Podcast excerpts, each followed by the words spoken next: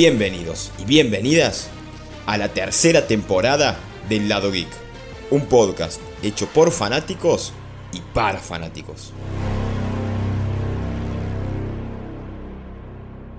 Recién, recién salidos del cine, le damos la bienvenida a un nuevo episodio del Lado Geek. Como habrán escuchado en la intro, vamos a hablar de, podría decirse, la película reestructuradora de lo que se viene en DC. Vamos a hablar ni nada más ni nada menos que de, Black Adam. Y no puedo no tener a mi amigo, a mi hermano, el guionista de todo esto. Chaco, ¿cómo estás? Hola, hola, hola, hola, ¿qué tal? ¿Cómo estamos, gente? ¿Cómo estamos?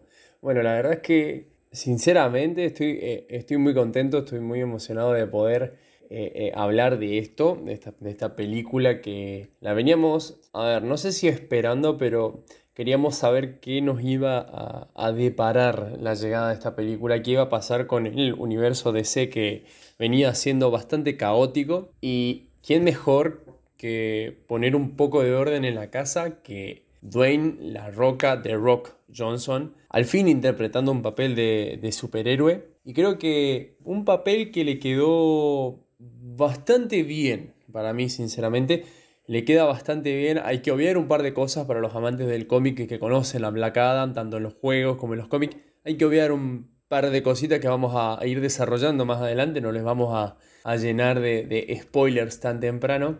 Así que voy a dejar que haga la advertencia, señor. Sí, antes de la advertencia.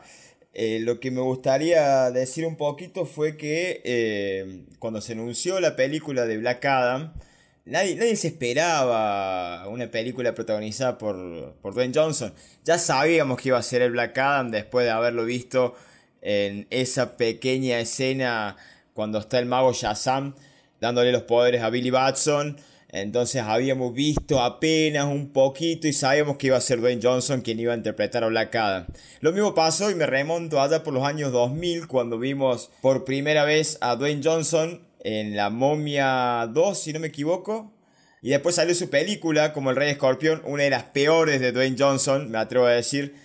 Pero sin embargo acá la expectativa era amplia, era grande, había ciertas cositas que esta película no iba a traer. Y eran bastante interesantes, sobre todo el cast, nuevos personajes, un aire fresco se podría decir en DC. Pero antes de seguir, voy a notificarles a todos que este episodio va a estar lleno y plagado de... Spoilers, spoilers, spoilers. Exactamente, este episodio va a estar lleno y plagado de spoilers sobre Black Adam. Así que si siguen escuchando este episodio bajo su propia responsabilidad. Vamos a remontarnos allá. ¿Quién es este personaje, Black Adam? Básicamente Black Adam es eh, aquel campeón que los magos decidieron elegir para darle los poderes de Shazam, básicamente. Nos remontamos allá a los 2600 a.C. en la ciudad de Kandal, donde eran esclavizados, llega un rey y a su vez hay un mineral muy imponente como es el Eternum y algo me hace acordar mucho a una ciudad en el cual tiene un material algo muy parecido al Vibranium se podría decir Eternum. Son similitudes, son similitudes, no lo vamos a enfocar tanto en Black Panther, pero los primeros 20 minutos de la película, me atrevo a decir que pasaron rapidísimo. Esa voz en off, esa explicación de todo lo que fue llevando al clímax de la peli, que es casi llegando al final, me, resultó medio extraño. Eh, volvemos al tono sepia en Marvel, eh, al estilo Zack Snyder, volvemos a los movimientos lentos, hay una especie de escena muy muy calcada a 300 que es cuando alguien se cae del risco, entonces volvemos a lo mismo con, este tipo de cosas. Es una, una película que La Roca ya venía queriendo llevar al cine hace rato, ya hace fácil 10 años. Acá, te voy a hacer una, aclaración igual. Vos hablaste sobre el, Rey Escorpión, que sí pudo haber sido la peor película que él filmó, pero hasta hace poco salió una entrevista en la cual él dice que es el mejor proyecto en el cual él participó, porque fue el que catapultó su carrera hasta el día de hoy, que dijo, no hice una película más importante de mi vida desde El Rey Escorpión hasta Black Adam. Y no es para, para hacer eh, mérito, sino que es verdad, si apareció en la momia, hizo mérito para llegar hasta donde está, se merecía un papel de superhéroe o antihéroe. Hoy en día las críticas están muy divididas sobre esta película. Está bien que estamos hace pocos días que se estrenó. Tuvimos la suerte de ir eh, en los días de estreno, así que la tenemos, la tenemos fresca. Somos amantes de DC, pero también hay que ser, hay que ser crítico en, en ciertas cosas. Vamos a, vamos a ser sinceros, una película que tiene un par de idas y vueltas, tiene un par de momentos innecesarios, creería yo, como un par de chistes forzados, como es típico de películas superhéroe. Unos muy buenos efectos especiales, sinceramente. Sigue manteniendo ese tono oscuro que caracteriza un poco al DC de Zack Snyder. Sí, sin duda. Y nos va queriendo introducir en, en un nuevo orden, por así decirlo como tratar de, de, simplificar todo y de hacer un borrón y cuenta nueva. Creo que la Warner está, aparte de que canceló todos estos proyectos anteriores como Batgirl y frenó un montón de producciones, se nota que está queriendo eh, reorganizar todo, porque el elenco que tenemos, como La Roca, que es uno de los actores mejor pagados de Hollywood, y Pierce Brosnan, eh, nuestro James Bond de antaño, trata, trata de, de, jugársela. Sí, sí, a ver, si nos vamos al caso, la, lo que tiene, eh, aparte de lo que vos me decías del reparto, los efectos especiales, me parece que está teniendo problemas también de edición, por lo menos en los primeros 30 minutos eh, después de esta voz en off, viene cuando él despierta y, y, se empieza a poner esta cámara low motion. Me sigue haciendo acordar a la escena de los X-Men, en el cual aparece Quicksilver y empieza a mover todo del lugar. Bueno, pasa lo mismo acá con los malos. No te vayas muy lejos, en la Liga de la Justicia también aparece en el mismo universo, Flash hace lo mismo. Exactamente. Superman hace lo mismo. O sea, sí, tenés razón, hay un abuso. Exactamente. Un límite te pido. Un por favor, DC, si nos escuchas, por favor, mete un freno con esto, porfa. Mira si nos van a escuchar. Gracias, gente que nos escucha. Y salvando a, a todos de los malos también. Eh, en esa escena del, de que le mete a uno una granada en la boca. Y, eh, es todo muy, muy el estilo Zack Snyder, digamos. Y creo que eso es lo que quizás hace un poco de autobombo en, en DC, digamos.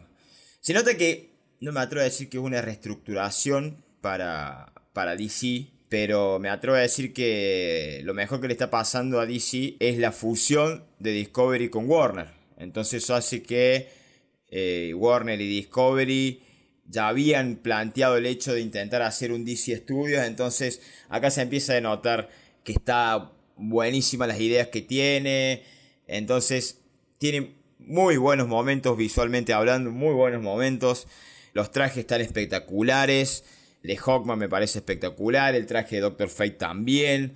Lo mejor que está haciendo The Rock es ser productor ejecutivo de su propia película.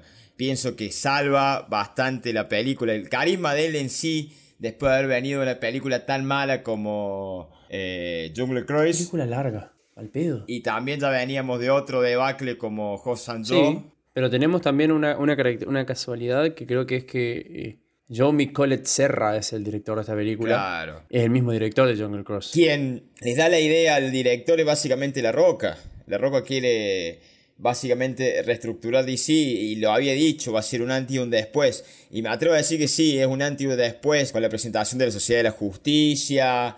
Es, es bastante nota. Decirlo como corresponde. The Justice Society. Gracias. Entonces, como que La Roca podría llegar a ser un buen Kevin Feige en el universo DC. A eso sumado a que tenemos también a una persona que va a seguir trabajando en DC que viene de Marvel como es James Gunn. Entonces ya tenés dos mentes brillantes o por lo menos la inteligencia de James Gunn con la fuerza y la potencia de la roca pueden hacer grandes cosas en DC. Vamos a hacer una, un, un, par de acotaciones rápidas. Para los que son fanáticos en sí de, de, llevar una adaptación que sea perfecta al cine, no vean Black Adam. A ver, eh, hay que ver un par de cositas. Partamos de que Black Adam tiene pelo. Claro, sí. Habrá sido capaz hace 10 años cuando la roca tenía. Y tiene unas orejas de elfo. Partamos de, de esa parte. Eh, hay un par de, memes que están buenos, que están dando vueltas, como la podían haber adaptado a la roca esto. Pero bueno, trataron de hacerlo eh, más humano, no tan eh, medio alienígena, hechicero, medio raro. Pero bueno, hay que obviar un par de cositas.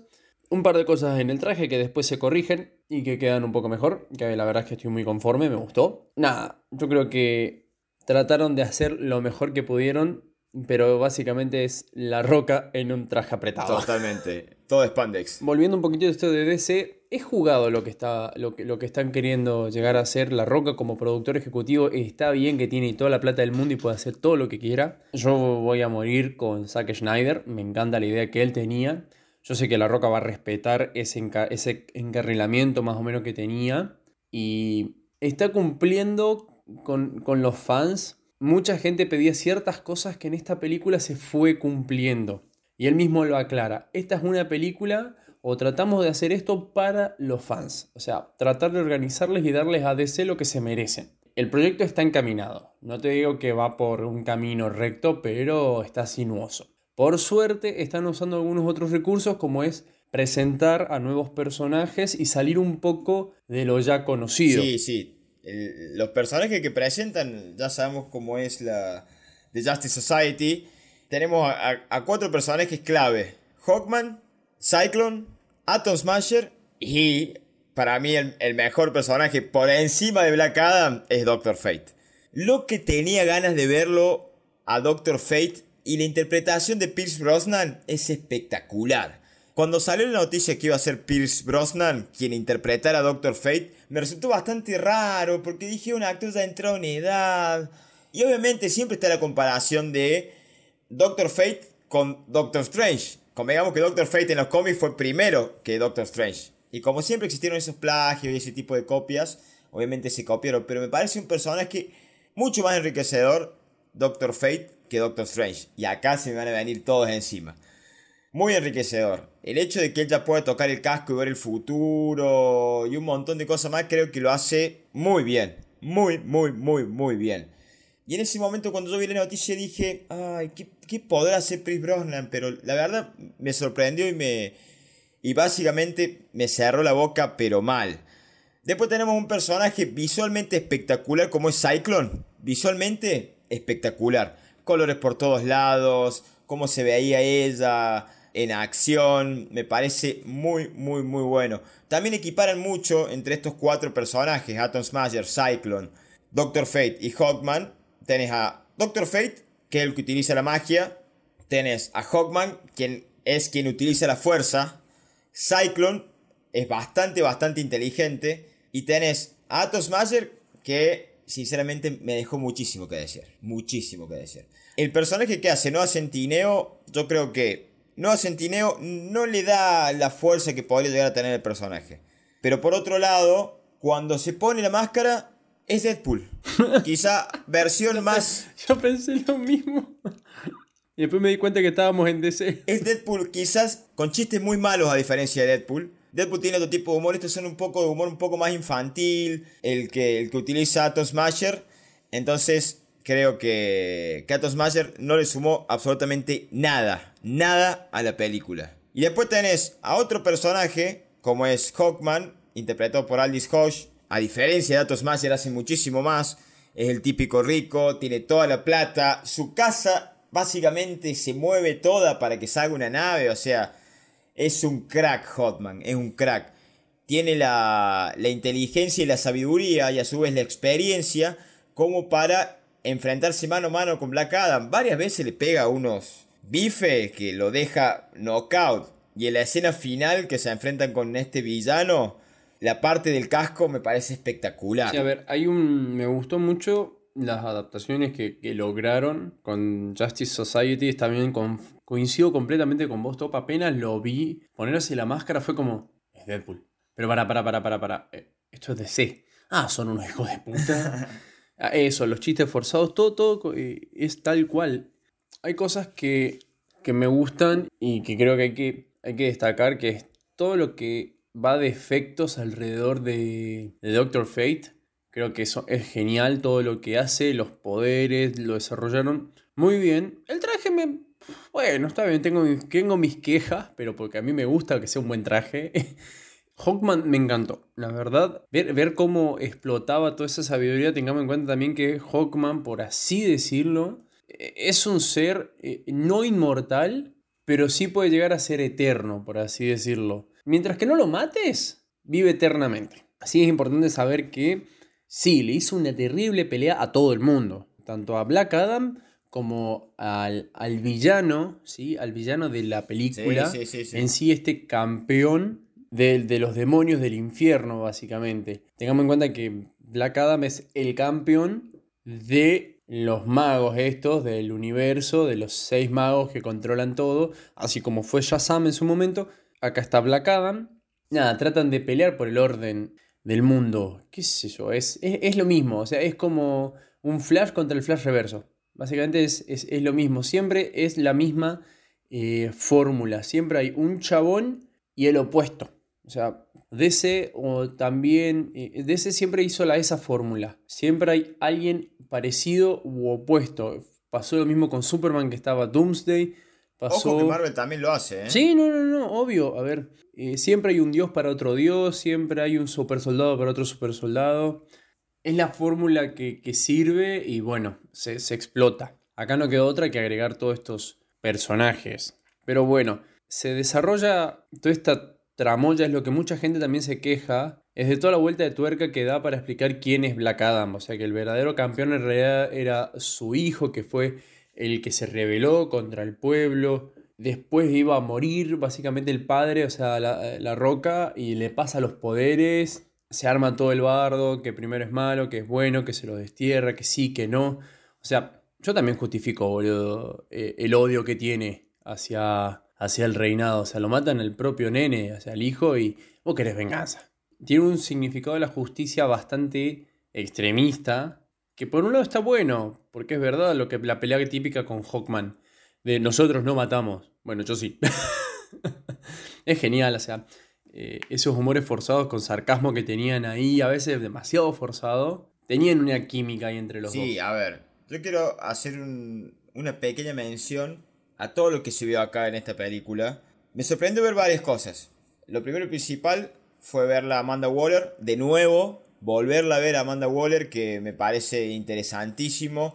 Amanda Waller nos remonta allá por el 2016 con Suicide Squad, nos remonta en el 2021 con The Suicide Squad, dirigida por James Gunn, y nos remonta también a Peacemaker, inicio de 2022. Y también verla a Jennifer Holland haciendo el papel de Emilia Hardcore me pareció espectacular. No lo esperaba, ese sinceramente no lo esperaba. Armando Waller lo, lo podía llegar a prever.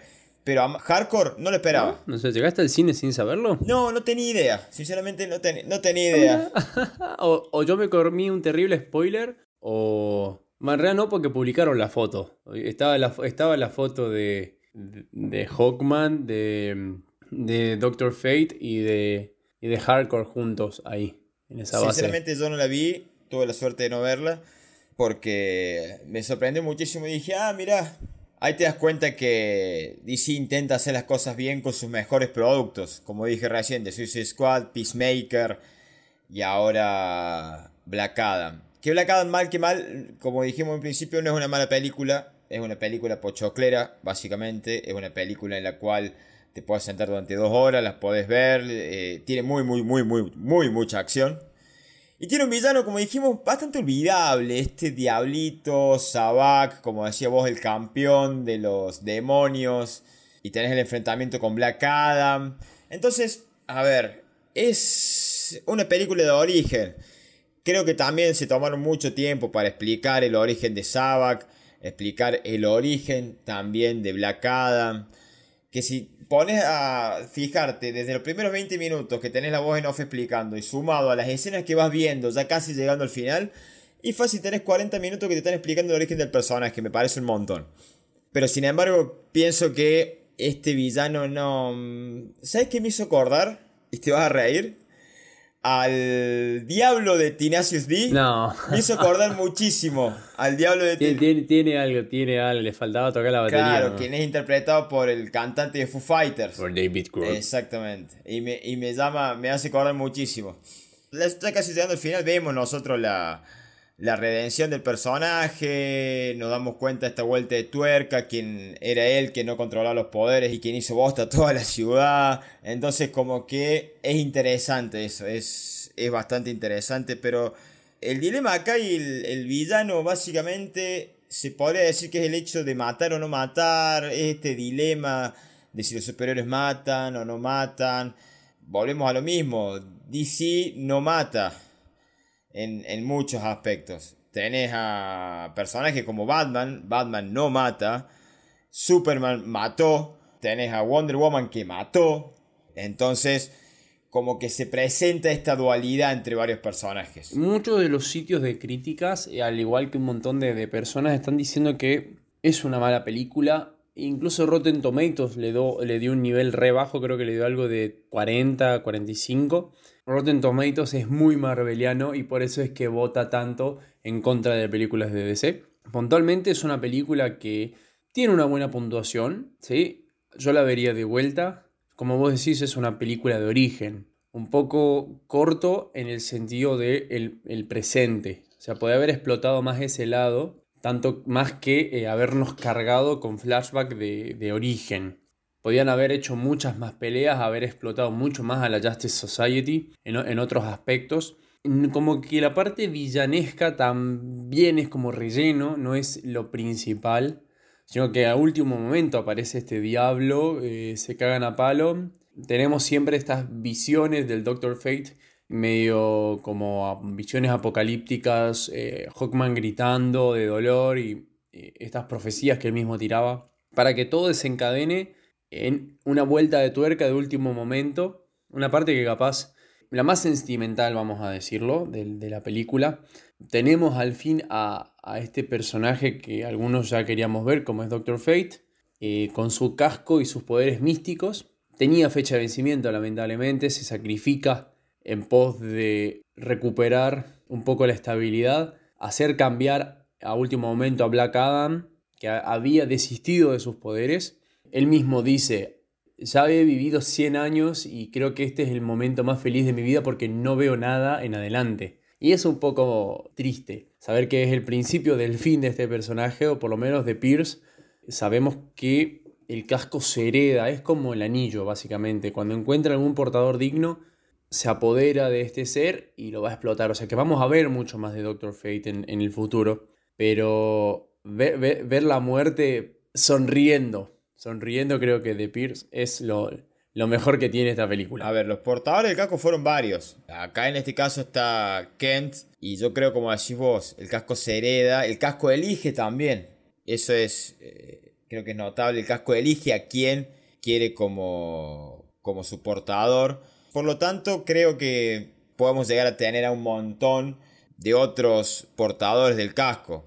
Pero como te digo, Doctor Fate, ahora no me lo imagino con otro actor que no sea Chris Brosnan, porque sinceramente fue muy buena. Fue muy buena la actuación de Chris Brosnan como él, como Doctor Fate.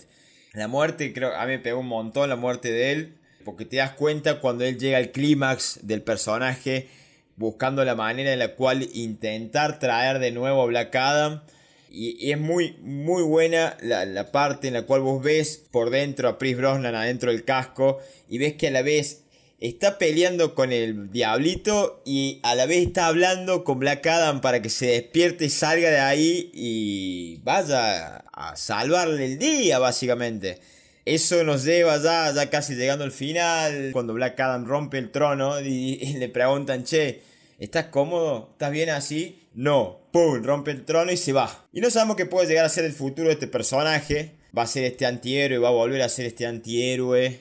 Pero no deja, creo que, me atrevo a decir, la mejor escena post créditos del DCU. Sí, por lejos, lejos va a ser capaz la, la mejor post escena del año y la mejor post escena que va a tener DC. Yo creo que sí, va a ser, es la mejor post escena de todo DC, de todo el DCU porque no solamente marca el regreso de un personaje tan emblemático como Superman para todos, incluyéndome, sino también que marca el regreso de Henry Cavill en este papel, que absolutamente todos lo estábamos esperando de nuevo. Todos lo pedíamos a Henry Cavill.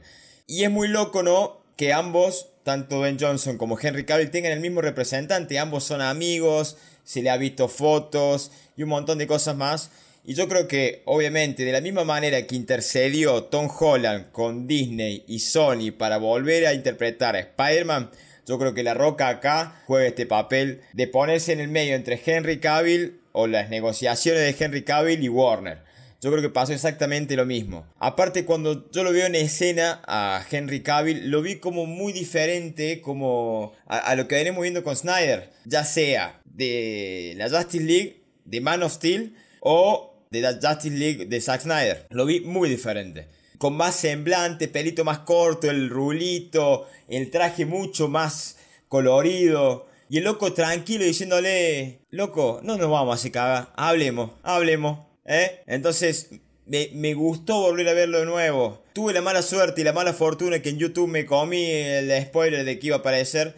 Era un secreto a voces porque obviamente La Roca salió a tirar palitos indirectas por ahí de que podía llegar a aparecer.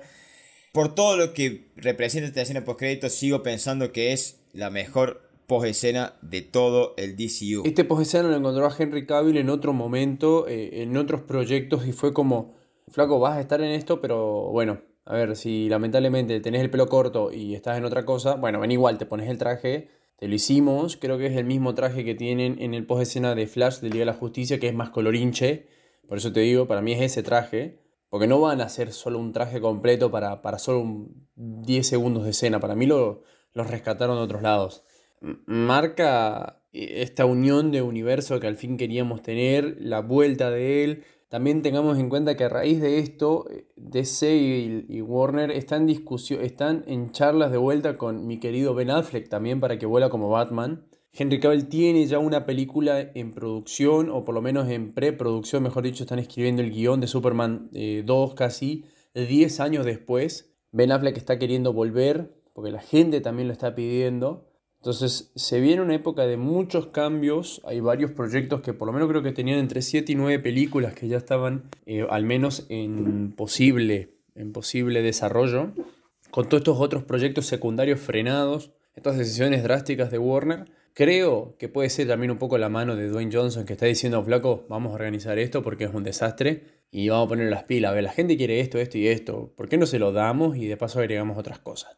Se vienen muchas cosas en el, en el universo DC también van a aprovechar que las series de Marvel no están siendo lo que, están, lo que la gente estaba más o menos queriendo y medio como que se están yendo para otro carril los fans. Entonces van a aprovechar todo esto. Es un personaje muy explotable también Black Adam si van sabiendo utilizarlo, dejando de ser un poco egocéntrico de que la cámara siempre esté enfocada en él. Eso fue también otra cosa que la gente se queja puede ser que el DC de acá a un par de años sea lo que fue Marvel con la saga El Infinito. No sé si lo va a alcanzar, pero por lo menos tienen un, buen futuro. Sí, totalmente. Yo creo que una de las cosas más rescatables de esto es que cuando se lanzó el Investor Day, digamos, de, de Warner Bros. Discovery, se habló de esto, de que DC iba a tener su propio estudio de películas. Es la primera vez que denoto en una película de DC que tenga el New Line Cinema, el sello de New Line Cinema dentro de sus películas y veo que es un buen producto. La productora New Line Cinema es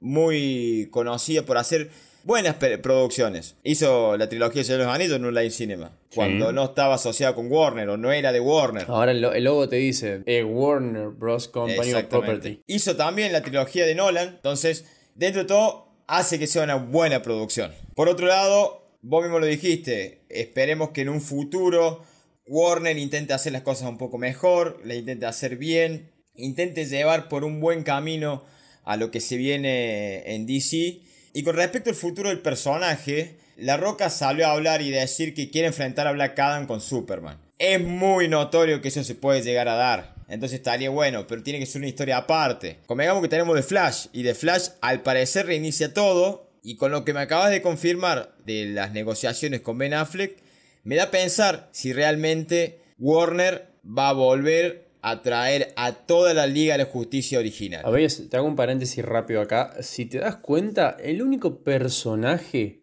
dejando de lado a Henry Cavill, que da la cara es Aquaman. El único personaje que aparece tal cual está es Aquaman. O sea, no está ninguno de los otros. Incluso Batman, hay varios Batman. El único póster que aparece es el Aquaman de Jason Momoa. El resto hay todo variaciones.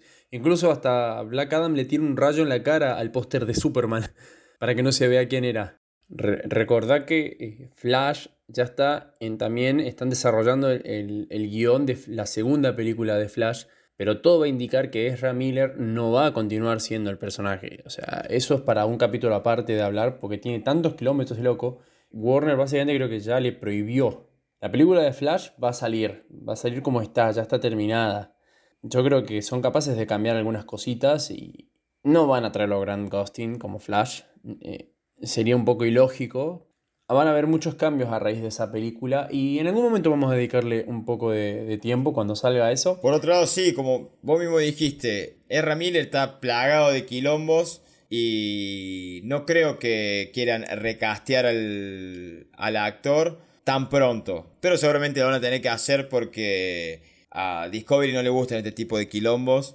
Entonces vamos a ver qué, qué le depara en el futuro a DC. Y bueno, este fue un episodio más del lado geek acompañado por mi amigo, mi hermano, el más genio de todos, Chaco. ¿En dónde te podemos ir? Bueno, antes que nada, agradecerte a vos, como siempre, por seguir eh, dejándome formar parte de este proyecto que es el lado geek, a cada uno que, nos escucha, que se toma su tiempito. Bueno, a mí me pueden encontrar en Nacho Macías95 en Instagram, Nacho Macías en Facebook y Nacho95 en Twitter. No lo uso, pero si quieren síganme.